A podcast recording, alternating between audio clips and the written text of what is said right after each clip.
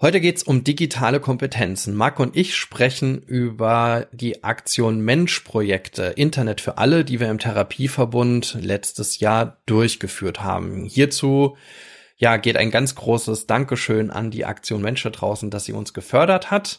Ja, und wir sprechen über die ja, Kompetenzen für die Klientinnen, für die Fachkräfte und wie unser eigener Blick auf diese Thematik aussieht. Aber bevor die Folge losgeht, kurz auf Stopp gehen, geht bitte auf Spotify oder iTunes oder wo ihr uns auch immer hört. Lasst uns bitte fünf Sterne da, bewertet uns. Ähm, das führt dazu, dass wir einfach, ja, dass ihr uns supportet und wir einfach besser gefunden werden. Das ist die einfachste Möglichkeit, uns zu supporten. So, jetzt geht's aber ab in die Folge.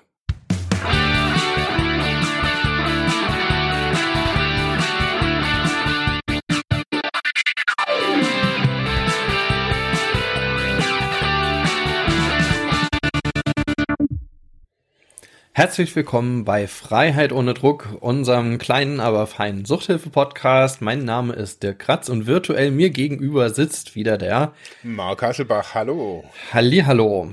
Heute haben wir uns wieder ein Hintergrundthema ausgesucht, aber aus der Praxis kann man sagen. Und zwar haben wir im Therapieverbund im vergangenen Jahr einige Projekte, also Digitalisierungsprojekte durchgeführt. Das Ganze wurde ähm, ähm, finanziert beziehungsweise gefördert, muss man, muss man sagen, durch die Aktion Mensch und das Programm Internet für alle. Das gab es da schon, ähm, schon gewisse Zeit. Das ist jetzt aber auch ausgelaufen und das Ziel war ähm, gerade Menschen mit äh, ja, entweder mit Einschränkungen ähm, oder Menschen in besonderen sozialen Lagen ähm, mit dem Internet oder ja mit digitalen Kompetenzen eher vertraut zu machen. Das hatte so einen materiellen Aspekt, also dass dann soziale Träger einfach Anträge stellen konnten, um ja gewisses Equipment zu besorgen, das dann allerdings am Ende dafür geeignet ist, um diese Zielgruppen, die ich eben genannt habe, einfach ähm, ja besser ans Netz zu bringen sozusagen. Also mehr auch den digitalen Raum äh, zu erschließen. Und das ist natürlich dann in der großen Welt der sozialen Dienstleistungen relativ breit angelegt. Ne? Man kann da zum Beispiel ähm, sehr viel über Barrierefreiheit zum Beispiel diskutieren, ne? also für Menschen mit Sinneseinschränkungen, wie können die dann trotzdem partizipieren ähm, im Internet? Und äh, ja, aber auch Menschen mit, ähm, ja, mit Suchterfahrungen, Angehörige etc., also im Bereich der Suchthilfe, gibt es da natürlich auch ähm, großen Förderbedarf. Da haben wir ja schon in einigen Folgen drauf hingewiesen. Und so kamen wir dann auch als Träger, als Therapieverbund dazu, zu überlegen, uns zu überlegen, wie können wir das denn auch in unseren Einrichtungen verbessern? Also wie können wir unsere ähm, KlientInnen, RehabilitantInnen und so weiter ähm, besser ans Netz bringen und auch äh, dabei natürlich dann noch digitale Kompetenzen vermitteln. Und ja, ich bin dann losgelaufen und habe dann, also losgelaufen am Schreibtisch und habe äh, einige Anträge dazu gestellt. Ähm, also für, äh, für einige unserer Einrichtungen. Insgesamt waren es, glaube ich, sechs am Ende. Genau. Ähm, und ähm, ja, in jeder Einrichtung hatte da auch ähm, einen gewissen Schwerpunkt, auch nochmal eine andere Zielgruppe. Ähm, das hat angefangen von der Villa Maria, unserer Fachklinik Villa Maria, wo er ähm, ähm, Eltern, also suchtkranke Eltern mit ihren Kindern aufgenommen werden. Also da ist die Frage rund um, wie kann man diese Zielgruppe einfach mit dem Netz besser verbinden? Wie kann man vor allem auch die Kinder irgendwie in denen auch digitale Kompetenzen vermitteln, gerade im Zusammenhang mit Corona und Homeschooling etc. ist es ja ja besonders klar geworden, dass auch hier es wichtig ist, auch schon Kinder einfach auch besser ans Netz zu bringen, äh, weil man sich nicht immer darauf verlassen kann, dass ähm, Eltern einfach die Kompetenzen dazu haben, das irgendwie auch zu handeln und damit umzugehen. Also ein ähm, spannender Bereich, damit sind wir gestartet. Dann hatten wir ähm, ja, weitere Anträge. Einerseits Fachklinik Ludwigsmühle, also unseren unsere größte Klinik, wo es dann um, naja, ich sage mal, junge, also erwachsene Suchtkranke geht äh, und die Fragestellung, ähm, wie kann man die auch äh, mit dem Netz besser vertraut machen, besser verbinden, ja, vor allem aber auch Kompetenzen vermitteln. Ich denke, ähm, ja, also ich gehe jetzt nicht zu weit drauf ein, aber das war hier die Fragestellung. Dann hatten wir das gleiche in der Adaptionsbehandlung. Wir haben das in der Phase der des, des Übergangs, also aus der äh, Entgiftung hin zu einer Therapie. Ja, ähm, das war dann unsere Einrichtung Cleantime und dann auch noch in, einem, in einer betreuten Wohneinrichtung. Und nicht zu vergessen, dann haben wir noch Arbeitsmarktprojekte, also Menschen, die bei uns in, ja, kann man sagen, so teilstationären Arbeitsmarktprojekten äh, sind und die haben natürlich auch wiederum andere Bildungsbedarfe oder ähm, Anknüpfungsbedarfe und ja und es wichtig ist, dass diese, diese, ähm, diese Förderung von diesen Menschen aus gedacht wird. Also das heißt, dass es im Grunde darum geht, dass nicht wir als Träger irgendwie Zisch Equipment anschaffen und dann irgendwie froh sind, dass wir irgendwie dadurch jetzt ähm, irgendwelche PCs gefördert kriegen, sondern es geht halt zielgerichtet darum, diese Menschen einfach auch, ähm, also unsere Zielgruppe auch oder unsere Zielgruppen, da haben wir ja mehrere, wie ich gerade eben gesagt habe, besser zu versorgen, also digital zu versorgen.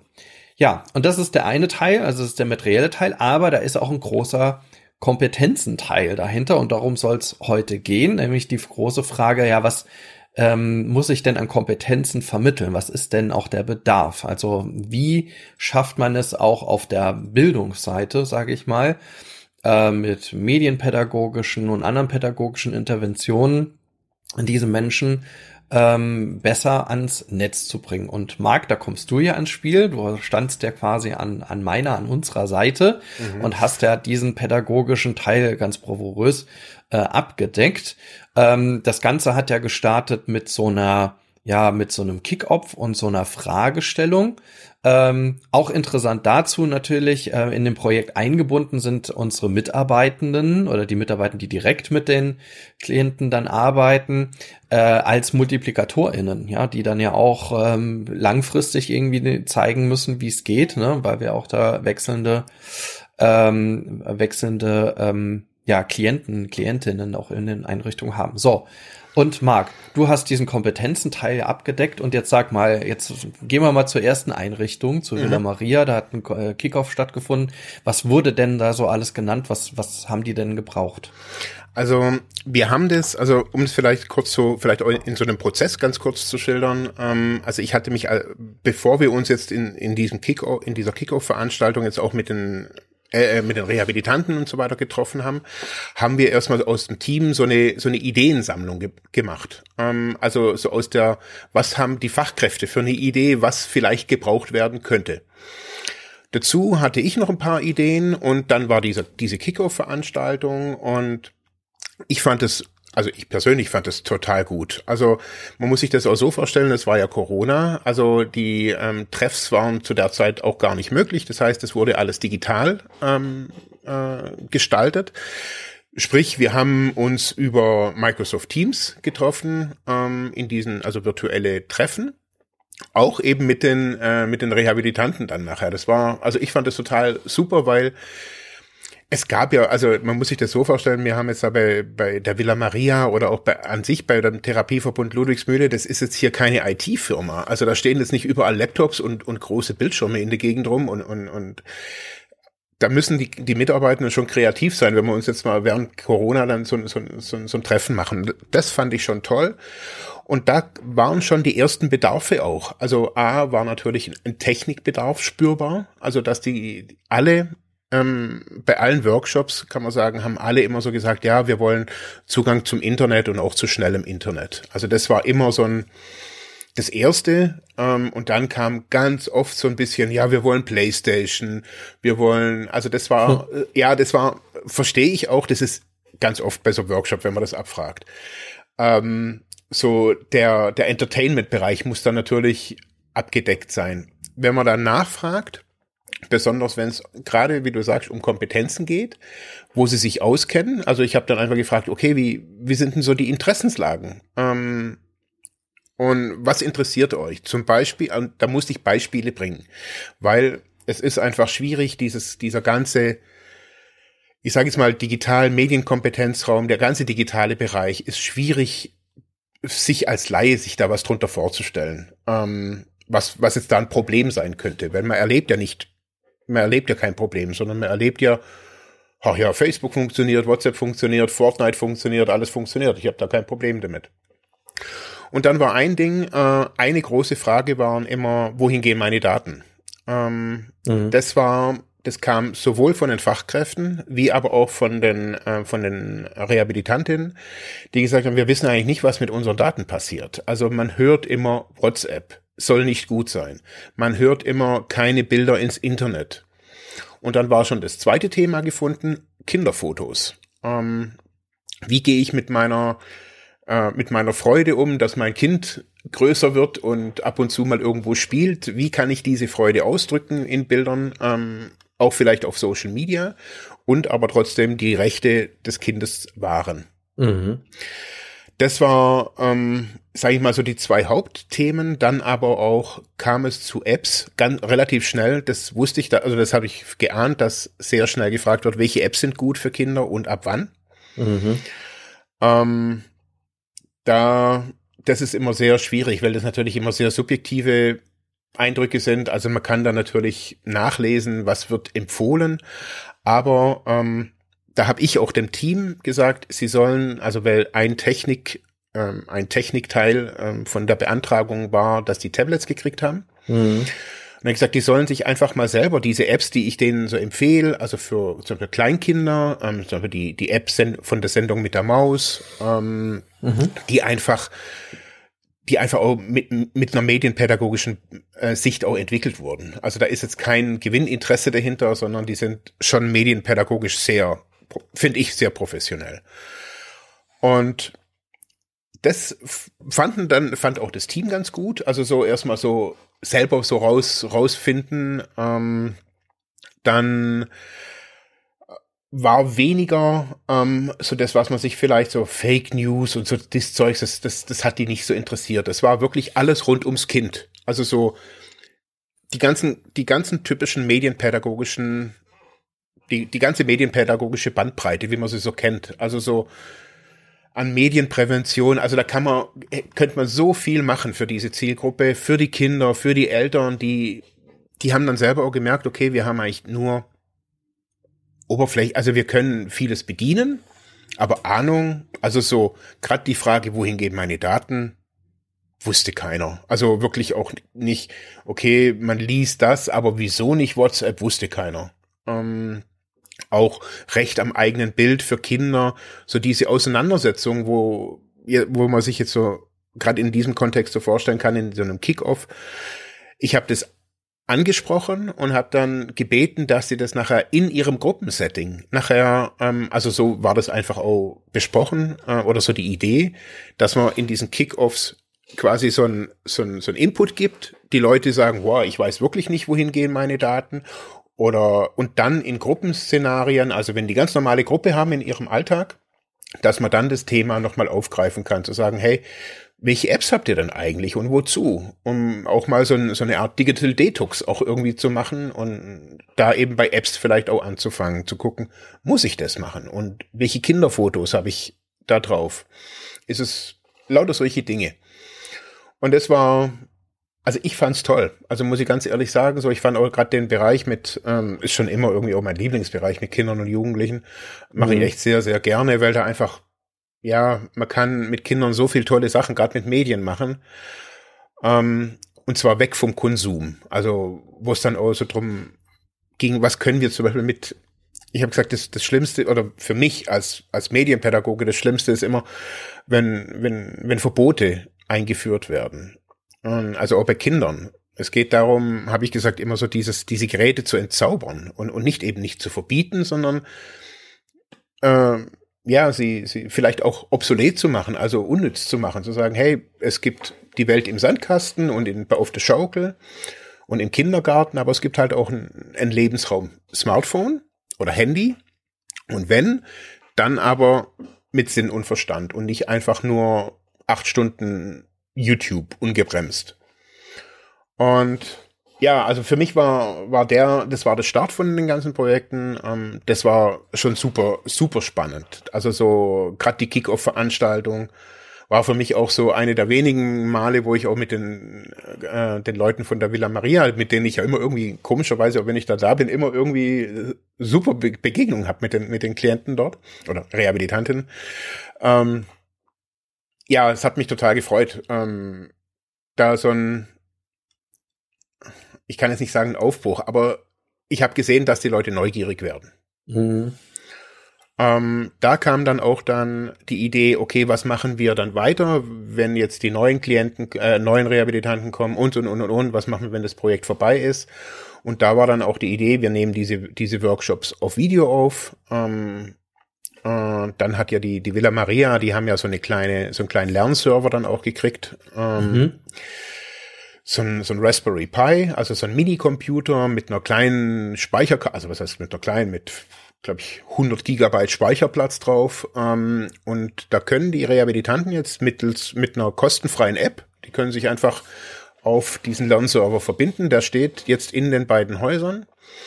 Und auf dem, diesem Lernserver ähm, sind jetzt aktuell 70 Lernmaterialien von ClickSafe, alles rund um Medienpädagogik, also um Nutzungsverträge, ähm, AGBs, Nutzung von Pinterest, WhatsApp, Fortnite, also alles im Jugendbereich. Dann gibt's noch Videos zur Medienprävention und auch ähm, das Schulungsmaterial ähm, für die Multiplikatoren. Also die haben ähm, die Präsentation zum Beispiel, das Zusatzmaterial.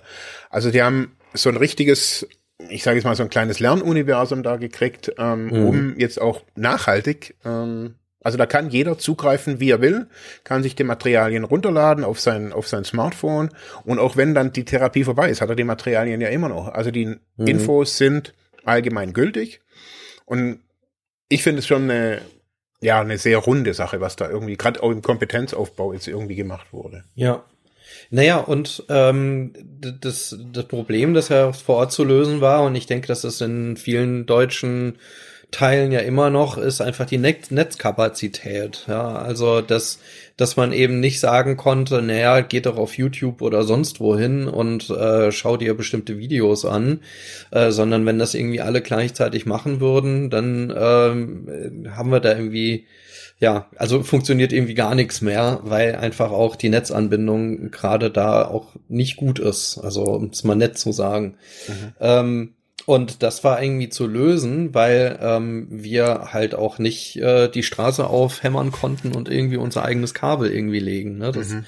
ist irgendwie so ein Grundproblem. Das zieht sich eigentlich durch die ganze Digitalisierung durch. Ja. So immer am Ende dieser Flaschenhals der, der DSL-Versorgung einfach in Deutschland, äh, gerade in ländlichen Gebieten. Zeigt mhm. sich ja auch über, übrigens ja, wie sind Klientinnen, wenn sie nicht in den Einrichtungen ähm, sind, auch ambulant irgendwie angebunden. Kann man die irgendwie ambulant anbinden, wenn, wenn man Online-Beratung macht, Online-Gruppen etc. Mhm. und die aber dann nur einen kleinen ähm, Handyvertrag haben zum Beispiel, ne? Oder ja. halt ganz schlecht angebunden sind, was das angeht. Oder halt auch keine DSL-Versorgung. Das ist echt schon übel. Und auch in den Städten, das ist da, also jetzt hier in Ravensburg, ähm, gibt es jetzt schon Free Wi-Fi ähm, fast in, also in der Kernstadt. Ähm, und das wurde, man, das war, ist natürlich auch eine, ein gesetzliches Ding. Das war halt früher gar nicht möglich. Du durftest ja nicht einfach nur einen, Hot, einen Hotspot mhm. starten. Da, wenn das die Telekom spitz gekriegt hat, so, dann war's, also, da haben die schon geklagt. Und jetzt mittlerweile geht es. Und da finde ich auch, also, das wäre, also das ist auch was, was ich zum Beispiel aus den USA mitnehme. Also meine Frau hat überall WLAN gefunden. Also ich habe das jetzt nicht gebraucht, aber das ist hier, also gerade sowas, wenn man das, das verstehe ich. Ich verstehe das echt immer noch nicht, wie das 2022 mhm. sein kann, dass, also gerade bei der Villa Maria, das war gut, dass du das echt ansprichst. Ich wollte es eigentlich ausklammern, aber das war für mich der frustrierendste Punkt. Also, dass mhm. so viel Motivation vom Team, von den Rehabilitanten, alle wollten irgendwie, hey, ja klar, cool, und Endgeräte und was könnten wir machen? Und dann irgendwie hat man kein Internet.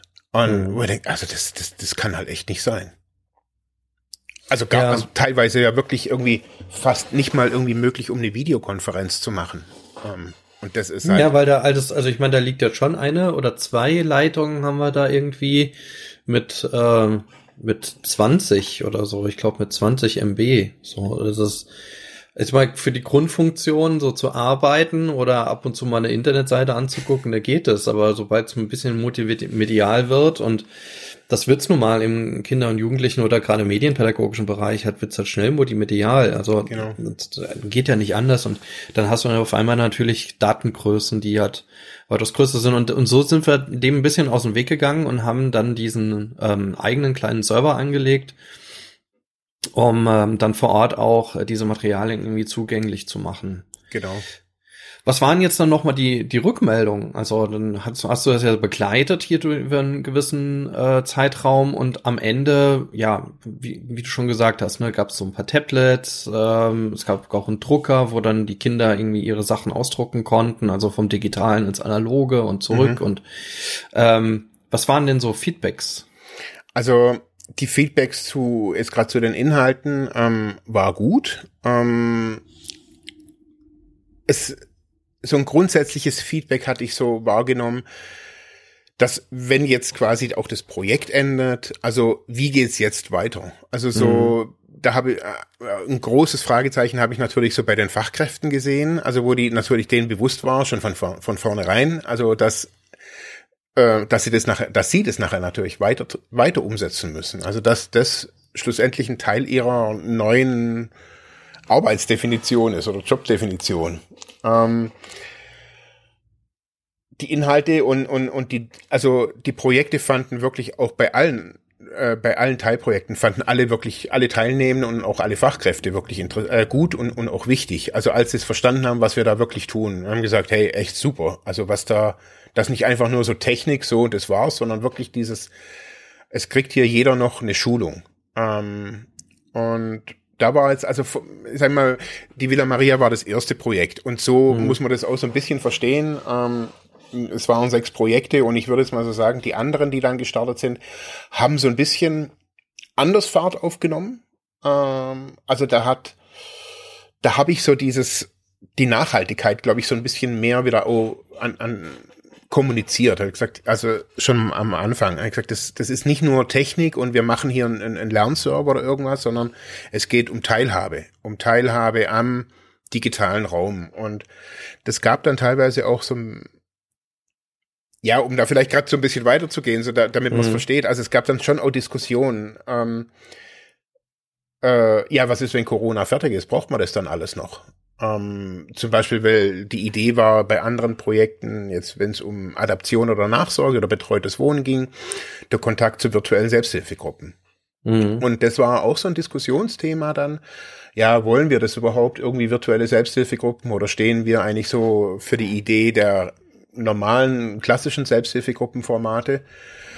Ähm, und das hat es für mich teilweise schwierig gemacht. Also auch grundsätzlich schwierig. So dieses, das ist aber ein Thema, an sich in meinem Arbeitsbereich, dass die Leute zurzeit auf jeden Fall Digitalisierung wirklich in, in, im Kontext von Corona sehen. Also wenn Corona fertig ist und dann hat sich auch dieses Digitalisierungsthema. Mhm. Und das finde ich manchmal so ein bisschen schade. Und das hat man in Projekten auch gemerkt. Also dass dann, dass es dann noch mehr Überzeugungskraft braucht. Ähm, mhm. Gerade ist im Kontext Selbsthilfegruppen, dass diese Tablets dann nachher für Selbsthilfegruppen genutzt werden können. Und zwar für eine sichere Kommunikation und die Leute einfach nicht ihre privaten Handys nutzen müssen. Ja, ja. Und ähm, ich habe so das Gefühl, jetzt gerade jetzt, ähm, bis zum Abschluss der Projekte ich glaube, so die letzten Projekte, gerade die Fachklinik Ludwigsmühle und auch ähm, das betreute Wohnen, die hatten eigentlich qualitativ die fest die besten Fortbildungen, muss ich sagen. so, ja, das muss man eigentlich irgendwie sagen. Also es, es hat sich schon ein bisschen so, ich habe eigentlich echt aus allem immer wieder so gelernt ähm, mhm. und habe das auch immer wieder, also ich habe kein nichts von der Stange gemacht. Diese Fortbildungen waren mit also wirklich mit den Fachkräften und mit den Teilnehmenden entwickelt. Ich bin mit null hin Mhm. So wie jetzt vorher gesagt. Und dann haben wir das wirklich von der Pike auf entwickelt an den Bedarfen. Und dann habe ich halt die fachlichen Inhalte dazu ähm, gestaltet und habe die quasi so, also so gestaltet, dass sie halt nicht nur eine Fachperson versteht, sondern jeder eigentlich versteht, mhm. also eine Autonormalverbraucher. Und ich glaube, ja. also also jetzt gerade neulich bei der Ludwigsmühle, das fand ich immer, die haben echt alle geklatscht zum Schluss. Ähm, das fand ich echt cool. Also da mal so Applaus zu kriegen. Und da auch so ähm, jetzt nochmal so die Rückmeldung, dass es allen wirklich super gefallen hat, ähm, die Themen. Ja, super, ja. Ja, würdest du sagen, ähm, das waren sehr unterschiedliche Zielgruppen. Wir sind ja jetzt gestartet bei, ja. bei der Villa Maria. Wie waren denn die Bedarfe bei dem bei den anderen? Gab es da noch mal so Besonderheiten zum Beispiel darunter? Total. Also ähm, vielleicht als wirklich als ein ganz ein ganzer Exot sind wirklich die Arbeitsmarktprojekte. Die würde ich vielleicht zum nachher mhm. kurz, kurz ansprechen. Ansonsten kann man wirklich sagen, dass jede Einrichtung, das finde fand ich auch wirklich toll. Also die Villa Maria mit Eltern, so wie du das gerade vorhin auch beschrieben hast, die Ludwigsmühle, sagen wir, so die klassischen Suchtkranken, so in Anführungsstrichen, ähm, betreutes Wohnen. Jede hatte wirklich ganz unterschiedliche Anforderungen. Mhm. Ähm, und es lag jetzt nicht nur an der Internet, an Bandbreitenausbau, sondern wirklich auch, man hat gesehen, ähm, dass es bei zum Beispiel im betreuten Wohnen, die haben ja schon im Wesentlichen eine Therapie hinter sich, also in der Nachsorge. Ähm, da geht es um Wiedereingliederung in, ins Berufsleben. Ähm, das ist ein Teil. Also das heißt, denen war wichtig, dass die nachher, so wie im klassischen, in diesen klassischen ähm, IT-Schulungen, die es dann auch so vom Arbeitsamt gab, dass die ihre Lebensläufe, Bewerbungsunterlagen ähm, bearbeiten können. Und da war dann zum Beispiel, dann haben wir aus diesem Lernserver, haben wir eine kleine Datencloud gemacht. Mhm. Dann haben die, also war die Überlegung, okay, wenn die jetzt ihre Bewerbungsunterlagen haben, ähm, alles rund um, um ihren Bewerbungsprozess quasi, wo gehen die mit ihnen, mit diesen Daten hin? Was können die mit diesen Daten machen? Und dann war eine Idee, man stellt ähm, eine Cloud zur Verfügung. In der Zeit, während die da sind, können die dort ihre Daten abspeichern und können die auch wiederum mittels kostenfreier App von äh, Zugriff auf diesen auf diese kleine Cloud kriegen, die auch im Haus steht, also die ist nicht mit dem Internet verbunden, mhm. sondern die steht einfach nur im Haus drin, ähm, ist die ist die angeschlossen und die Leute, wenn die daheim sind, können darauf zugreifen und können dann eben an ihren Endgeräten ihre Bewerbung weiterschreiben und können sie sogar dann später über das Tablet, was auch ähm, als Technikanschaffung war, oder auf dem Laptop ähm, die Sachen wegschicken. Das heißt, die ganze Infrastruktur, also sie haben, sie brauchen keine eigene Infrastruktur mitbringen oder nutzen. Sie können diesen ganzen Prozess, und das finde ich ganz wichtig, weil wir die ganzen Workshops überall über Datensicherheit gesprochen haben. Mhm. Das war mir immer ein echten Anliegen, weil gerade im Kontext ähm, Sucht oder an sich natürlich auch im Kontext Gesundheit ist ähm, Datenschutz einfach super wichtig. Und wenn wir jetzt auch gerade während der intensivtherapeutischen, also ich weiß ja, was die Ludwigsmühle da für einen Aufwand betreibt für, für, für Datenschutz und Privatsphäre und Daten mhm. und DSGVO und was weiß ich auch immer. Und wenn wir dann in so einem, bei so einem Projekt das vernachlässigen, ähm, finde ich, ja, wäre wär ein Fehler. Ja, das geht nicht, ja. Und drum haben wir das einfach von, von vornherein mitgedacht, wie können die Klienten auch damit die auch ihre Namen nicht in diesen Tablets haben. Also wir können die einfach nur eine anonyme Datenablage haben, ohne im Internet zu sein. Und das hat super gut geklappt und da war halt dann auch zum Beispiel bei den Kompetenzen war es zum Beispiel eher ähm, gewünscht, im, gerade auch im, im Quellenhof ähm, und aber auch im, im betreuten Wohnen, das Thema Phishing ähm, und Fake mhm. News. Also da mhm. war wirklich Beeinflussung durch Fake News. Ähm, das war natürlich auch gerade während Corona, äh, während den Hochzeiten, wo das Thema Desinformation auch immer wieder so ein bisschen hochkam. Ähm, aber auch, ähm, also gerade das Thema Phishing, Spam, ähm, kriminelle Aktivitäten ähm, im Kontext von Identitätsdiebstahl und aber auch ähm, Datendiebstahl, Geld und so weiter, Zugriff auf PayPal-Konten. Ähm, das ähm, hatte ich erstmal so gar nicht auf dem Schirm, aber das war gerade in den letzten Workshops wirklich der, das hat die Leute interessiert, weil das, glaube ich, auch so ein bisschen nah an Szene ist, hatte ich so das Gefühl, mhm. kriminell. Mhm. Ähm, es war dann für mich auch immer wieder spannend, irgendwie in jedem Workshop zu, zu sagen, wenn Sie Opfer werden, gehen Sie zur Polizei und natürlich dann, es war echt spannend. Also, wo ich gedacht, ja. ich habe dann immer gesagt, okay, die Polizei ist jetzt auch nicht wirklich mein bester Freund, aber ähm, trotz alledem, wenn man Opfer wird, irgendwie ähm, sollte man das schon anzeigen. Mhm. Da fand ich ähm, gerade ähm, die Adaption, ähm, die Nachsorge und auch die Ludwigsmühle, die waren super im Diskutieren, auch die hatten echt Fragen. Also mhm. gerade ähm, mit den Daten, was kann ich tun? Ähm, dann kam so ein bisschen mein Darknet-Dings da rein, wo ich den einfach kurz gezeigt habe, ähm, wie diese Daten dann später verkauft werden und was die wert sind. Also dass im Endeffekt halt pro, keine Ahnung, pro Person 1,70 Euro äh, bloß wert sind und dass es gar mhm. nicht so teuer ist, wie man so denkt. Und das war schon, also eine, eine Mitarbeiterin aus dem betreuten Wohnen hat gesagt, also sie kriegt nach jeder Fortbildung bei mir echt die Krise. Also irgendwann so, also sie ist ja gar nicht geschützt. Und das ist wirklich, fand ich wirklich gut, dass sie das sehen. Mhm. Wow, ich bin mir nicht im Klaren, dass ich im, so viele Daten mit meinem Smartphone verschicke mhm. und nicht mit dem mit der Intention, ha, wir machen wir, wir wollen jetzt keine Smartphones mehr, sondern bewusst damit umzugehen. Und ich habe immer wieder auch den Vergleich zum Beispiel zu zu Abgasen. Ich gesagt, in den 70er, 80er Jahren hat kein Mensch irgendwie sich für einen Katalysator interessiert, da hat man alles rausgeblasen. Und jetzt heute sind wir bewusster, haben umweltfreundliche Autos und so weiter. Und so ist es mit den Daten auch. Und in den Daten sind wir jetzt halt auch in dieser wir blasen alles raus Phase und auch da werden wir mit der Zeit bewusster werden. Hm. Also das war, ähm, das konnte man schon so vom Inhalt sehen, dass er sich da so in, in die Richtung verschiebt. Aber ähm, es war immer bei allen Workshops war es ein interaktiver Austausch. Und das Tolle dran fand ich auch, zum Beispiel beim betreuten Wohnen und auch bei der Ludwigsmühle, bei der Fachklinik, da war eine Technikanschaffung, war so eine Videobar, also so eine, mhm. so eine Automa so eine automatisch Zoom und drehbare Kamera, so, also ist kein High-End, aber schon High-End, aber ist jetzt nicht im, im 10.000 Euro ja, ja. Dings, also so eine normale Ding. Und die Workshops sind dann nachher über dieses Ding, haben dann auch über dieses Ding stattgefunden. Und das fand ich dann schon echt super klasse. Also, dass man quasi, dass es nicht einfach nur was, so ein Ding ist, was man dann bestellt, sondern es war wirklich im Projekt bestellt, durchgeführt, gemacht, am, an den Sachen selbst.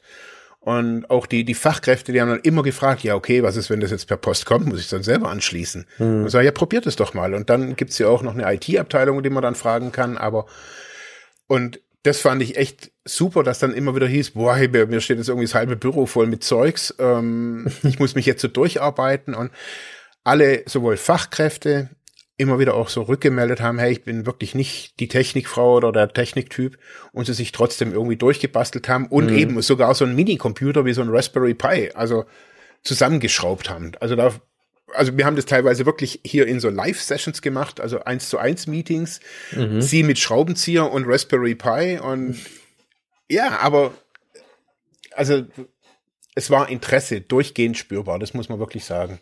Und besonders, schön, ja. und besonders Interesse am, muss man ganz ehrlich sagen, am Kompetenzaufbau. Also mhm, niemand mhm. wollte, da stand niemand drin und wollte berieselt werden. Es hatten irgendwann alle, echt alle Fragen. Ja. Also das denke ich auch. Also das habe ich auch bei der Beantragung auch äh, so dann gesehen. Also man sieht ja erst so richtig, was gehört zu so einem Antrag dazu, wenn man den dann irgendwie mal schreibt. Und als das ja losging oder so auch verkündet wurde, da von der Aktion Mensch, dass es jetzt diese Förderlinien gibt. Und dann äh, war erstmal nur ja, ich glaube, das wurde erstmal nur so, so, so verbreitet als, ah, da kann man jetzt bestimmte Dinge anschaffen. Also man kann sich so jetzt Laptops oder sonst was irgendwie anschaffen. Und erst beim Beantragen selber habe ich dann auch nochmal festgestellt, nee, nee, halt. Also die halbe Förderhöhe ist eigentlich ähm, über Kompetenzaufbau. Und das fand ich von Anfang an schon her spannend und wichtig. Und jetzt zeigt's ja wieder, also an der Stelle, wie wichtig das auch ähm, zum Erfolg beiträgt. Also wie, wie wie, viel das einfach zum Erfolg beiträgt, dass mhm. wenn man, dass man, wenn man die Technik auch dann einsetzen will, nachhaltig einsetzen will, sie währenddessen oder während der Projektlaufzeit, das ging dann pro Projekt, glaube ich, so ein halbes Jahr, ähm, dann auch schon nutzen sollte und machen sollte. Mhm. Dazu muss ich sagen, in der Tat, du hast angesprochen, auch gerade äh, ohne natürlich ähm, einige äh, Kräfte in der Zentralverwaltung, sprich in der Buchhaltung oder hier auch äh, in der EDV-Abteilung, sich immer so groß, die EDV-Abteilung ist eine Person. Also, aber der, dem muss man ganz viel äh, Danke sagen, weil die ja. haben da im Hintergrund extrem ähm, ge gearbeitet und äh, wirklich, also auch für mich, also der da ja ein bisschen über drüber geschwebt ist, also so einen Antrag gestellt mhm. hat und dann überlegt hat, was passiert da natürlich in den Einrichtungen. Ich war jetzt da nicht bei diesen Bildungseinheiten mit dabei, aber ich habe natürlich dann die die Ergebnisse bekommen und das haben wir schon diskutiert. Aber ähm, dann auch, was da natürlich an infrastruktureller Arbeit dahinter steckt, das ist halt schon enorm. Also mhm. ich glaube, das ist wichtig, wenn man, wenn man so ein Projekt durchführt, dass man schon weiß, wo sind auch die mitarbeitenden Ressourcen, ja. wer wer, wer äh, setzt die Dinge dann am Ende ein? Also wer setzt die auf? Ne? Also die Laptops, Tablets etc., die mussten ja auch irgendwie eingerichtet werden. Mhm. Das können entweder äh, digital affine, technikaffine Mitarbeitende in den Abteilungen äh, oder halt eher selten, also was eher seltener ja. ist, ne? sondern das muss man irgendwie auch, also bei uns war es notwendig, das zentral zu steuern mhm. und das lief dann schon, also da gab es schon Hochphasen, wo da richtig, habe ich dann auch gesehen, wie viel da angeliefert wurde, das musste mhm. dann verteilt werden werden, das musste vor Ort eingerichtet werden. dann gibt es natürlich auch je nachdem so ein Einrichtungsnetzwerk. Äh, wir haben, wir haben ja jetzt schon seit, oh, ich glaube seit über 15 Jahren digitale Patientenakte auch auf dem eigenen Terminal-Server etc. Also das heißt, das Ganze war die Frage, wie integriert man das ins eigene Netzwerk? Ja, also das ist schon nochmal, ähm, kostet dann, dann nochmal nebendran natürlich einiges an, an Ressourcen, ja. um das auch umzusetzen. Ja, aber vielleicht noch, ähm, vielleicht um, um noch die Projekte ganz kurz mhm. ähm, also ein Exot, äh, ein Exotenprojekt ähm, waren einfach die, sagen wir, die Projekte rund ums Zentrum für für berufliche Entwicklung, mhm. weil es halt ich glaube, acht Projekte, glaube ich, insgesamt sind. Also halt lauter Einzelprojekte. Und jede, jedes Projekt wiederum hat, also alle Pro Einzelprojekte dieses, dieser Arbeitspro Arbeitsmarktprojekte sind unter einem Haus quasi, das Zentrum für, für berufliche Entwicklung. Und das zu steuern, war am Anfang schon echt schwierig. Also mhm. auch erstmal macht man ein Gesamtprojekt für alle, macht man acht Mini-Projekte und ähm, ja, was kam dabei raus? Ähm, das sind ja, also da ist ja die Teilhabe, also da ist, man muss sich da vorstellen, das ist, hat ja nichts mit Suchttherapie im klassischen Sinne. Das ist wirklich was anderes. Mhm. Und ähm, mir persönlich kam dann, kam echt ein bisschen so meine Arbeit auch im Übergang Schule Beruf da ein bisschen zugute. Ähm, mhm. Ähm, auch im, im Beratungs, äh, in diesen ganzen Beratungseinheiten. Was haben wir jetzt gemacht? Ähm, da, die kriegen jetzt äh, oder haben jetzt ähm, eine eigene Lernplattform gekriegt. Ähm, und zwar eine voll ausgestattete Moodle-Oberfläche und zwar auch auf so einem kleinen Mini-Server, um erstmal ähm, das auch vom Internet abzukoppeln. Die haben natürlich auch Tablets und Laptops und so weiter gekriegt, weil es da natürlich auch um ähm, Kommunikation, also um Arbeitsaufgaben geht. Und da ist jetzt so die Idee, langfristig weil das haben wir kurzfristig in dieser Zeit gar nicht geschafft. Langfristig ist es da die Idee ähm, für die Arbeitsmarktprojekte, ich sage mal in Anführungsstrichen Online-Kurse zu machen. Mhm. Ähm, also digitale Angebote, die die, die die Teilnehmenden, wo die Leute dann zugreifen können. Ähm, das sind dann PDFs, Quizze, Fragen, alles im Kontext ihrer eigenen Entwicklung, die es in diesen Projekten so gibt. Ich habe da wirklich, es ging auch gar nicht darum, so spezifisch da reinzugucken. Mhm. Die Idee war einfach, dass, ähm, dass man die Inhalte, die es bisher auf, in Papierform gibt, ähm, die digitalisiert so gut wie möglich, damit die Teilnehmenden die Inhalte, die sie regelmäßig brauchen, auf diesen, auf dieser Plattform finden und ebenso diese, zum Beispiel, äh, wie schreibe ich eine Bewerbung, zum Beispiel. Ähm, aus diesem, wie schreibe ich eine Bewerbung, da kann ich jetzt ein fünfminütiges persönliches Gespräch machen oder ich kann einen 15-minütigen Online-Kurs mit kleinen, in kleinen Schritten generieren. Und das finde ich, also diese Idee hat dann wiederum die Mitarbeitenden aus dem Projekt motiviert zu sagen, hey, darauf habe ich ja Bock, ähm, Bildungsinhalte für unsere Projekte, also digitale Bildungsinhalte zu gestalten. Und das fand ich schon irgendwie also das hat mich gefreut. Also so ähm, zu sagen, okay, ähm, das muss alles so ein bisschen, also da gingen die Bildungsinhalte von mir gingen da nicht, also so die die Workshop-Inhalte, das musste man alles ein bisschen anders gestalten. Aber um es jetzt vielleicht nochmal so so abschließend zu sagen, es sind jetzt viele kleine so Mini-Computer-Projekte entstanden ähm, auf Basis von diesem Raspberry Pi. Das ist eben dieser Mini-Computer. Zum einen eine Mini-Cloud, zum anderen eine Lernplattform, ähm, ähm, zum anderen eine Bildung, also so drei verschiedene Systeme quasi haben wir jetzt erstellt ähm, für, die, für die Ludwigsmühle, die äh, wiederum was ich jetzt natürlich auch echt cool finde, in dieses größere Konzept ähm, der digitalen Strategie vom, vom, vom, äh, vom Therapieverbund eins zu eins mit einpassen. Das heißt, alle Inhalte, die da generiert werden, können später in quasi der größeren Version auf einer Lernplattform des, der, der Ludwigsmühle oder auf der Cloud der Ludwigsmühle quasi eins zu eins transferiert werden. Da gibt's keine Schnittstellenprobleme, keine Versionsprobleme. Alles kann eins zu eins übernommen werden. Und das finde ich schon irgendwie eine echt coole Geschichte, die sich gar nicht anfangs gezeigt hat, sondern ja, die, die ja, sich auch ja. entwickelt hat. Genau, also tatsächlich muss man sagen, wir als Träger haben da äh, tatsächlich mitgelernt. Also mit diesen, mit der Entwicklung oder der Kompetenzentwicklung aus der Sicht äh, der, der Zielgruppe oder der Zielgruppen, ne, was müssen wir am Ende auch äh, weiterentwickeln oder was, um das nachhaltig irgendwie auch, auch abzusichern. Klar, der Flaschenhals der, der Internetverbindung, der wird immer erstmal bleiben, außer jetzt, äh, das können wir nicht selber steuern, das können wir nicht selber bezahlen, aber äh, außer ja, die, die da, da muss man wirklich von, von politischer Seite einfach nachrücken. Aber das, was wir jetzt einfach auch tun können, das tun wir, würde ich jetzt sagen. Und da fand, fand ich es jetzt auch spannend, was man da einfach auch dabei gelernt hat. Also man muss halt einfach sagen, also großen Dank natürlich raus an die Aktion Mensch, die das halt mhm. wirklich gefördert hat, äh, fast fast vollständig, ja. Mit so einem kleinen Eigenanteil hatten wir bei jedem Projekt irgendwie so ein bisschen drin, aber das war wirklich nicht viel. Und ähm, da wirklich, dass diese Förderung so für uns jetzt auch noch möglich war, das ist schon, ja, da muss man schon ein großes Dankeschön sagen. Und ja, auch großes Dankeschön an dich, Marc, dass, Gerne. dass du, dass du uns da jetzt auch nochmal mitbegleitet hast und die einzelnen Abteilungen mitbegleitet hast. Ja, ähm, und die große Frage, also nochmal zu den, vielleicht auch abschließend, zu den Fachkräften vielleicht. Ähm, mhm ähm, wir haben uns ja immer wieder damit auch, auch in dem Podcast beschäftigt, was, was kommt denn auf mich zu, wenn man da jetzt mal das Bigger Picture irgendwie anschaut? Was, wie würdest du denn äh, das sagen? Was, auf was kommt denn so eine Fachkraft, jetzt speziell auch in der Suchthilfe, äh, zu denn für die nächsten Jahre? Welche digitalen Kompetenzen werden denn gefragt sein?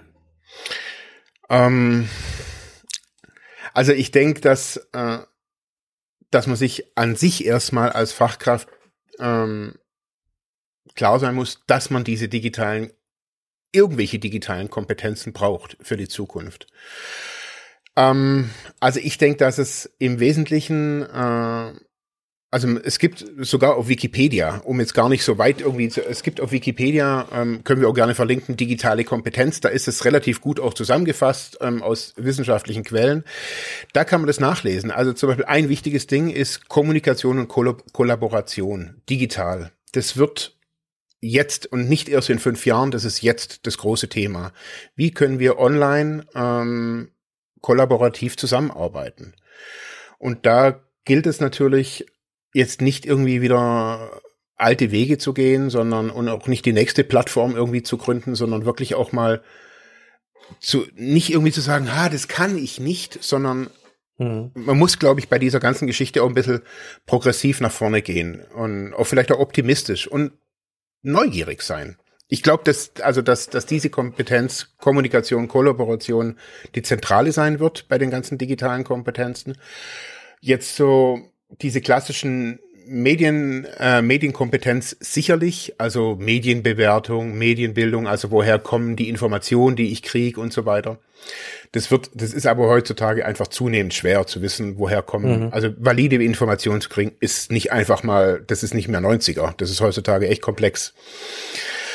Ähm, auch jetzt was ja auch in vielen Artikeln immer wieder benannt wird, mit IT-Kompetenz sehe ich auch nicht unbedingt, dass das wirklich wichtig ist. Also, dass man jetzt irgendwie jetzt tiefes Wissen in IT bräuchte oder sowas. Mhm. Ähm, ich glaube aber, dass es äh, schlussendlich die, die Bereitschaft ist, ähm, diese, diese neuen Arten von Arbeit zu erlernen. Und wie du, wie wir es jetzt auch schon die ganze Zeit sagen, diese, dieses Bedürfnis ist nicht von irgendwoher, kommt nicht von irgendwoher, sondern kommt von den Bürgern und von den Hilfesuchenden. Und ähm, ich denke, dass gerade im Suchtbereich, ähm, jetzt nicht nur während Corona, wenn ba die Bandbreite höher wird und so, die wird, die wird aus, das wird ausgebaut werden, auch in ländlichen Gebieten. Mhm. Ähm, und wenn die Technik dann einfach da ist, dann geht es darum, diese Technik zu nutzen. Dass wir dann Gruppengespräche, also dass man sich über Datensicherheit klar macht. Ich glaube, das ist auch nochmal ein wesentlicher Punkt. Dieser, sag mal, wohin gehen meine Daten und wie schütze ich mich? Da herrscht absolute ums kein, kein blassen Schimmer haben die Menschen. Jetzt nicht nur in der Ludwigsmühle, im sozialen Bereich kennt sich im, im Thema Datensicherheit also vielleicht eine Handvoll Menschen aus. Ist aber auch sehr angstbesetzt, muss ich sagen. Genau, ja. ja. Also, also, entweder das, also sehr, sehr blauäugig oder gar nicht beachtend äh, oder äh, angstbesetzt. Also zwischen diesen beiden Polen finde ich sehr wenig dazwischen. Also so, entweder ja. man springt sogar, also das ist diese Ambivalenz, die es in Deutschland irgendwie gibt oder mhm. die ich da überall irgendwie feststelle, ist ähm, sehr, also wirklich sehr, sehr schluderig damit umzugehen. Das sehe ich bei mir ja auch. Und auf der anderen mhm. Seite ja dann auf einmal sehr klar und strukturiert. Man klickt irgendwie alles weg, man klickt alle äh, ähm, Cookie-Banner weg und überhaupt und denkt, dann ist man datensicherer so. Also es ist ja schon gut, aber im, am Ende muss man auch sagen, wird man auch überschwemmt mit dem Thema. Das ist nochmal ein eigenes. Da wollte ich eben auch noch einhaken, aber das sage ich gleich noch was dazu. Mhm.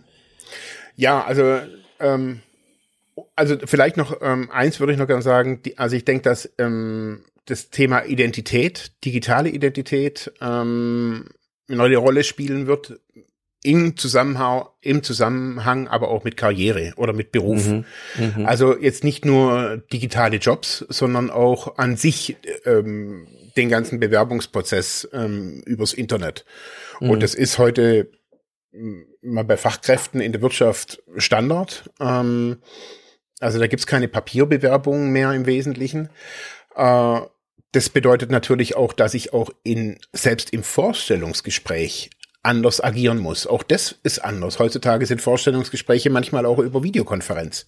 Mhm. Ähm, auch da wird dann vielleicht äh, so eine digitale Kompetenz abgefragt. Kann ich kollaborativ, kann ich ein, ein Offline, ein Online-Dokument öffnen und so weiter. Und wenn es da schon in diesen Grundfertigkeiten oder wenn es dann halt, oh, das kann ich noch nicht, da muss ich mich, hey, also heutzutage mhm. muss jemand ein, ein, eine Cloud bedienen können, sage ich jetzt einfach mal.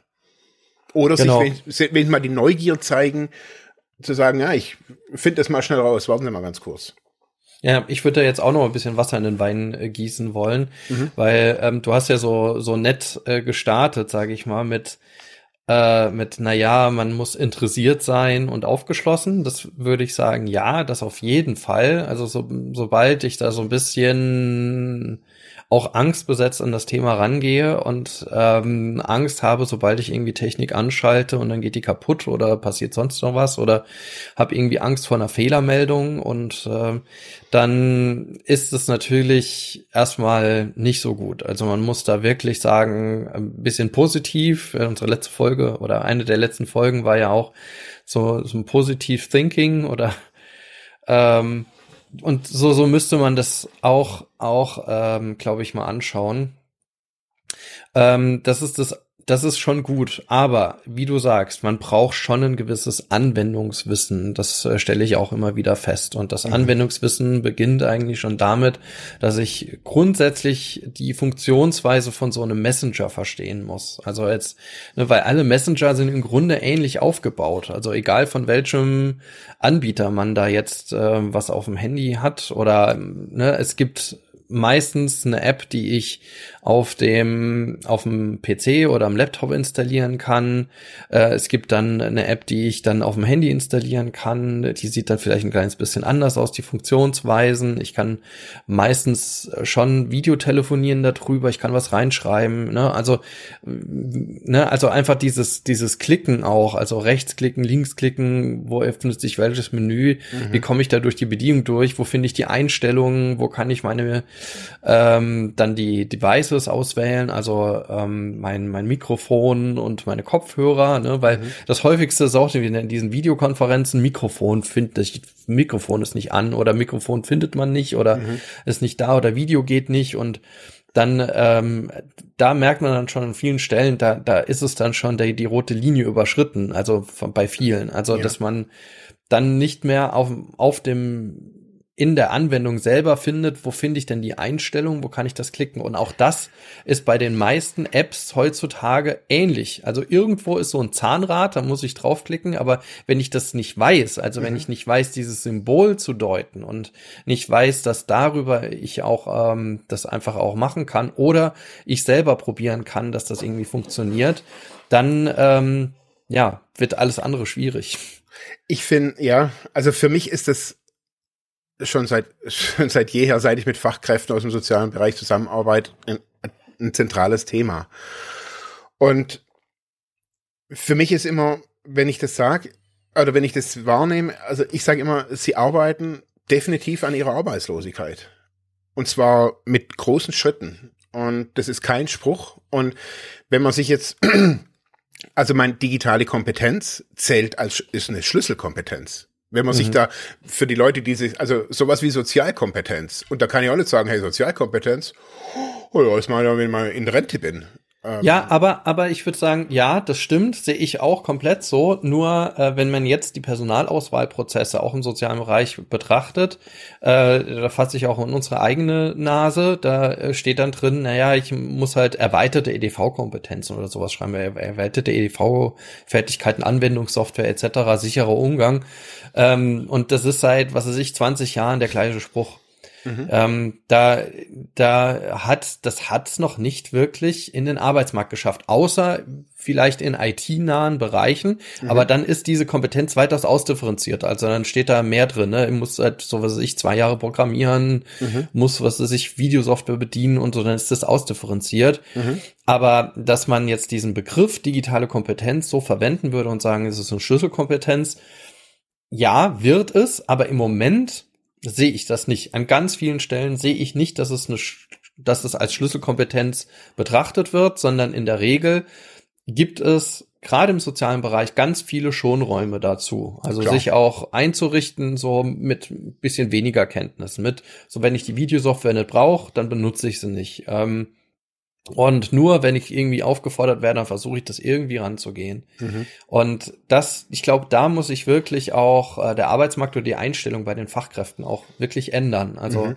Wir sehen das aber auch bei, bei jüngeren ähm, BewerberInnen ähm, oder jetzt auch neuen Einstellungen, die fordern das aktiv ein. Also die sind zum Beispiel, was wir als Kommunikationshub aufbauen, da sind die vorne mit dabei, die freuen sich da drauf, ne? Ja. während einfach auch äh, andere Fachkräfte, die schon ein bisschen länger dabei sind, für die ist das ein Graus. Und mhm. die, die kurz vor der Rente stehen, ja, die denken, recht ich will, äh, ich hoffentlich kommt das alles nicht mehr. ja, so. ja. Also ich sage das gar nicht despektierlich und ich will da jetzt auch nicht ähm, jetzt halt sagen, das eine ist gut, das andere schlecht oder sonst was, sondern das sind einfach Feststellungen und die habe ja. ich über Jahre hinweg jetzt mhm. schon. Ne? Also jetzt nur äh, also weg auch von von unserem äh, unseren Prozessen. Also generell im sozialen Bereich ist genau das irgendwie ein Riesenproblem. Mhm. Nächste, also das zieht sich über mehrere Stufen. Genauso ist es auf vielen Führungsebenen. Ne? Digitalisierung wird nicht so richtig wahrgenommen.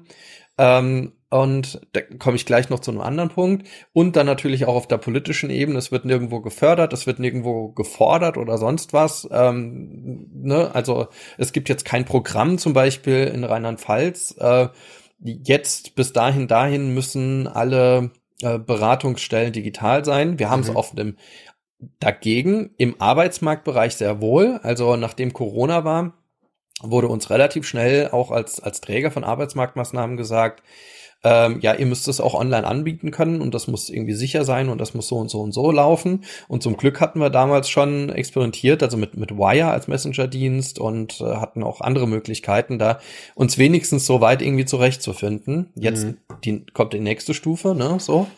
Aber es gibt andere Bereiche, wo es aktiv eingefordert wird. So. Mhm. Und das sehe ich aber in der Breite irgendwie in der Suchthilfe so noch nicht. Ja, ähm, ich auch nicht. Und das, das ist aus meiner Sicht ähm, natürlich auch ein Problem, weswegen diese digitale Kompetenz noch nicht als Kernkompetenz leider etabliert ist. Müsste natürlich auch in den Ausbildungsgängen sein, genau. Studiengängen etc. Also, und das ist, also ich merke das ja, weil ich ja jetzt auch mit Hochschulen schon, schon jeher irgendwie zusammenarbeite. Also da hat man jetzt zum Beispiel an, an, an der dualen Hochschule, wo ich bin, in, in Fiddingen-Schwenningen, da hat man vor einigen Jahren sogar den, äh, den Medienpädagogikbereich gestrichen. Ähm, mhm. Als letzten Bereich, wo es noch irgendwie um irgendwas Digitales ging. Jetzt gibt's den nicht mehr und alles wird abgefangen mit einzelnen Seminaren. Ähm, mhm. Und jetzt, klar, durch Corona und ob, also glaube ich auch so ein bisschen durch, durch viel Impuls von mir, sehen die schon, hey, äh, das kann nicht sein, dass wir gar nichts in, also für die Studierenden anbieten können. Mhm. Ähm, also andere Hochschulen machen Master und so weiter schon. Und ich glaube, wenn das mal so ein bisschen im Laufen ist, auch so in der Masse, also in ganz Deutschland, und man dann an, also man, wenn man dann eine Sozialarbeitsfachkraft hat, die man, die man dann in irgendeiner, in irgendeiner Abteilung da einsetzen kann, die sich aber gleichzeitig auch noch irgendwie mit Videoschnitt und, und oder, oder Social Media oder, oder Bildungskontent äh, irgendwie auskennt, hey, das ist halt, und da meine ich auch jetzt sicherlich noch nicht, aber mhm. man sieht schon erste, also ich meine, ich habe vor 15 Jahren Bewerbungstraining gemacht. Da hat hier in Raben, äh, in Friedrichshafen die ZF, die Zahnradfabrik, hat damals gerade ihre kompletten Bewerbungsprozesse für Azubis auf digital umgestellt. Mhm. Und da kam eine große Broschüre, weiß noch so, oder so, so, so ein Zettel, keine Papierbroschüren mehr an uns. Mhm. Und das war für viele, also es war eine Hauptschule damals, ich gesagt, äh, what? Ähm, und da muss man erstmal mit den Leuten E-Mails, E-Mail-Adressen einrichten, mhm. fernab von Daisy 25 und Sexy Boy 13. Mhm. Ähm, ja, also ich glaube auch, dass es noch eine Zeit geht, aber ich glaube, dass gerade jetzt Corona so eine Initialzündung sein kann bei vielen Fachkräften. Mhm, mh. Das denke ich halt auch. Das nächste ist, was, was aus meiner Sicht noch gefordert ist, und ich finde, das ist genau, das schließt daran an, und es ist halt aber auch ein Prozess, der über Jahre hinweg wahrscheinlich gehen muss und noch nicht zentral angekommen ist, würde bei, bei mir auch bei zu digitalen Kompetenzen dazu zählen. Jetzt kenne ich diese Liste nicht und so, aber, und das ist aber auch, eine, eine, eine Vorstellung davon, was kann ich denn an Projekten digital umsetzen mit einem ja, technologiebasierten Ansatz. Und das habe ich jetzt auch in mehreren Runden schon erlebt, wenn man über Technologielösungen nachdenkt oder ich sag mal über erstmal soziale Lösungen, also für, ja, wir sind ja im großen Bereich der sozialen Arbeit, der psychosozialen Dienstleistung. Und wenn man drüber nachdenkt, ja, wie sollen die sich weiterentwickeln, wo sind denn die Problemlagen und wie sollte das denn digital abgefangen werden oder wie, wie sollte man digital da interagieren? Und da merke ich an vielen Stellen kommen die Fachkräfte oder einige Fachkräfte nicht mehr weiter, weil sie es nicht wissen, sich nicht vorstellen können oder auch nicht recherchieren oder ne, also einfach nicht einen Schritt weiter denken. Und ähm, das war zum Beispiel auch hinsichtlich jetzt das, was, was wir jetzt auch äh, einrichten, dieses Kommunikationshub oder den du ja schon lange hast bei dir auf der Seite digitale soziale Arbeit. Ähm, ja, einfach Nachfrage von einigen Fachkräften, ja, was, was soll, was soll ich das mit, was soll das mit meinem Träger zu tun haben? Was soll ich da machen? Mhm. Was kann ich denn damit machen? Wozu brauche ich das? Und dann habe ich so ein paar Anwendungsfälle präsentiert, beispielsweise, ja, wenn man seine ähm, ambulante Reha-Gruppe ähm, digital noch, noch zusätzlich äh, ausstatten möchte, heißt denn beispielsweise so eine Moodle-Seite mit ähm, psychoedukativen Inhalten, ja, die oder Arbeitsblättern, ne, wenn ich jetzt verhaltenstherapeutisch zum Beispiel denke, ja, ähm, oder auch ähm, ja auch therapeutischen Anleitungen und da auch einen Austausch machen kann, wenn das auf einem äh, geschützten Server ist. Diese, diese Anwendbarkeit, die, die fehlt bei vielen, also diese mhm. Vorstellung. Und ich glaube, das ist nochmal ein wichtiger Punkt, den man irgendwie versuchen muss zu vermitteln. Und mir fehlt es noch irgendwie die Idee dazu. Ne? Wie kommt man dahin, außer dass man sich wirklich jetzt schon länger mit diesen Ansätzen beschäftigt hat, eine gewisse mhm. Vorstellungskraft hat, auch eine gewisse Vorstellungskraft hat, was äh, kann man damit tun. Mhm. Also Das ist einfach, also man kann jetzt natürlich einfach sagen, ja, es ist Learning by Doing, ähm, aber ich sehe auch, dass diesen, dieser, diesen kreativ, also es braucht da dazu einen kreativen Impuls. Ähm, den mhm. haben wenige.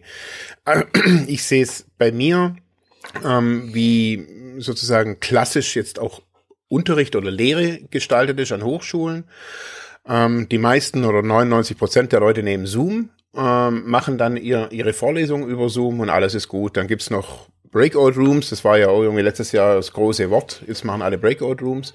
Mhm. Ähm, und dann ist, dann ist, das ist, das ist jetzt virtuelle Lehre. Und ich habe halt so für mich gemerkt, auch das Format muss ich, muss ich, auch da muss ich lernen und muss immer wieder fragen, bringt euch das was oder mache ich hier bloß irgendwie irgendwas, weil es alle machen? Und diese Neugier, also A, ich lerne auch von anderen. Also ich hatte einen, habe einen Prof von auf YouTube mal gefunden, mitten während Corona, der seine Vorlesung ganz anders gestaltet hat. Mhm. Und so diese Offenheit, die braucht's halt, dass ich sage, hey cool, der Therapieverbund Ludwigsmühle, die haben jetzt hier so ein Kommunikationshub, was ist denn das überhaupt? Was sind die Einzelbestandteile? Und als Fachkraft sehe ich das so, ist es mein Job, mich jetzt dahin zu setzen und nicht irgendwie zum, zum Dirk Kratz zu gehen, zu sagen, hey, liefer mir hier mal Infos, was ich damit machen kann, sondern das ist jetzt mein Job, zu sagen, mhm. okay, so wie bei einer Fachkraft, die findet einen Raum vor, ein Haus, Klienten, ein Stuhl, Material, bla bla bla, aber du sagst ja nicht, hey, mach jetzt bitte Einzelgespräch mit der oder bastel mit der ein Haus oder sowas oder mal mit der ein Bild, sondern das mhm. ist die Freiheit der Fachkraft, quasi zu sagen, hey, ich greife auf verschiedene Methoden zurück. Und da sehe ich halt, also gerade um sie wieder die Kurve zu kriegen, beim, beim Zentrum für berufliche Entwicklung ist genau das passiert. Also da mhm. ist auf einmal wirklich so eine Interessensgruppe entstanden und sagen, wow, wir, äh, wir gestalten jetzt hier, oder wie können wir, das war eigentlich die Frage, wie können wir mhm. selber Bildungsinhalte professionell gestalten, dass die mhm. nachher mhm. also nicht irgendwie schrecklich aussehen, also die man nachher auch anguckt. Ja, ja, ja. Und da haben die jetzt zum Beispiel mich gefragt, hey, wie kann man das machen? Ich gebe denen so ein paar Tipps oder sag, hey, lest mal dies oder guckt mal das an. Und ich glaube, das ist ähm, diese so ein bisschen so informelle Bildung, die, mhm. die, die, die ist jetzt, die einige an den Tag legen. Also ich sehe es jetzt gerade in, in der Ludwigsmühle, fast in jedem Projekt war das so. Mhm. Und im Großen, also ich sehe jetzt gerade so, mich fragen viele und ich merke, ich, ich glaube, ich muss so ein bisschen vorlegen, so als Ideen. Also mhm. so, so wie jetzt, was kann ich, wie könnte ich jetzt diesen, diesen, diesen Messenger zum Beispiel in einer Beratungsstelle einsetzen? Mhm. Und wenn die Leute sehen, ah ja, das wäre eine Idee, ist aber vollkommen Bullshit für uns, äh, wir machen es dann so, das, darum geht's, dass irgendjemand mhm. sagt, hey, wir machen eine eigene Lösung, wie, wie wir es machen können. Und jetzt, äh, um es kurz zu sagen, bei, mich, bei mir hat sich herausgestellt, dass zum Beispiel Lehre gar, brauche ich keine Videokonferenz bei mir. Auf jeden Fall 50 Prozent der Zeit reicht ein simpler Livestream. Mhm. Ist scheinbar noch kein Prof irgendwie oder kein Dozent drauf gekommen, einfach nur einen Livestream zu machen. Ja, ja. Ähm, also so bei uns in der Fakultät halt. Ähm, alle machen sich da einen ab mit Zoom und Morzes Gedöns. Und ich dachte, hey, Livestream reicht doch vollkommen aus und alle mhm. Studis waren glücklich. Ja, eben, man kann das irgendwie aufnehmen. Das hatte ich jetzt auch ähm, in, in der Uni Hildesheim, darf ich ja äh, immer wieder ein Seminar halten. Und die letzten beiden waren digital, genau, und äh, auch aufgrund der Corona-Lage. Und ähm, bei mir ging es dann um äh, Ausschreibungen von, äh, von der BA und ne, wie, wie sind die aufgebaut. Und da habe ich in jedem Seminar bisher immer ultra viel ähm, Arbeit reingesteckt und äh, also Zeit gebraucht, bin nämlich diese Ausschreibungsunterlagen mit denen durchgegangen und das hat wirklich immer lang gedauert. Das habe ich jetzt aufgenommen. Einmal, ne, mhm. ne, das war dann irgendwie in kurze Videoschnipsel, so immer fünf Minuten. Insgesamt waren das, glaube ich, was weiß ich, 40 Minuten dann am Ende. Ähm, aber je Dokument immer so kurz besprochen und diskutiert und dann irgendwie auch, ja, einfach online gestellt und gesagt, das guckt ihr euch an, bis zum nächsten mhm. Mal und ja, ähm, damit kann ich dann die Zeit dann auch mit anderem füllen. Ja. ja. Ich, ich will doch kurz was dazu sagen. Ich weiß, wir sind schon wieder am Ende, mhm. aber ähm, ich glaube, weil du das jetzt schon so ein paar Mal erwähnt hast, ich glaube, dass es fernab dieser, dieser digitalen Kompetenz, dass es besonders bei Fachkräften mal in einer neuen Art drum gehen sollte, vom Klienten auszudenken. Das mhm. ist wirklich wahrnehmbar, dass das teilweise wirklich fehlt. Mhm. Also so zu gucken, und schlussendlich kommt man dann immer dazu, je, je besser mein Service ist, je besser ich den abhole, den, den, also nicht pampern, sondern ein guter Service. So nenne ich das einfach, auch ein guter Bildungsservice, indem ich mhm. schon vorher weiß, wie möchten die ihre Veranstaltung oder was, was auch immer. Ich glaube, das ist das ist was, wo jeder in der Hand hat. Zu sagen, hey, ich kann einen guten Service leisten und mich nicht immer irgendwie mich entschuldigen, dass ich keine Ahnung habe, sondern dann muss ich mich mal hinsetzen und mache mich mal ein paar Tage schlau und dann kann ich das auch und kann einen Livestream starten und kann das alles machen. Und im Laufe der Zeit, meines Erachtens, wird mein Service als Fachkraft immer besser und ist nicht nur auf einer Standard, ich bin Suchtkrank oder Suchthelfer oder sonst irgendwas oder mache Einzelgespräche, sondern ich sehe es wirklich, es ist ein Service. Also mhm. ich sehe es wirklich und wenn ich lerne vom Kunden oder vom Nutzer oder von, vom Patient, Klient auszudenken, dann liefere ich einen guten Service. Ganz einfach, weil ich weiß, was der braucht. Ja, ja, ja, eben. Das finde ich auch. Aber das ist doch ein gutes Schlusswort, ja. Marc. okay. Jetzt sind wir wieder heute in einer wirklich digitalen Folge irgendwie ja. gelandet oder Digitalisierungsfolge, aber das machen wir ja immer. Das ist ja ein Thema, was uns auch hier im Podcast ja seit Anfang an schon äh, sehr stark bewegt. Aber ja, nehmen auch gerne aber von euch ähm, Ideen entgegen. Also was ist euch passiert? Entweder als hilfesuchende Person äh, in ja, Suchthilfeeinrichtungen oder in Beratungsstellen etc. Oder wenn ihr Hilfe gesucht habt und habt sie irgendwie online nicht gefunden.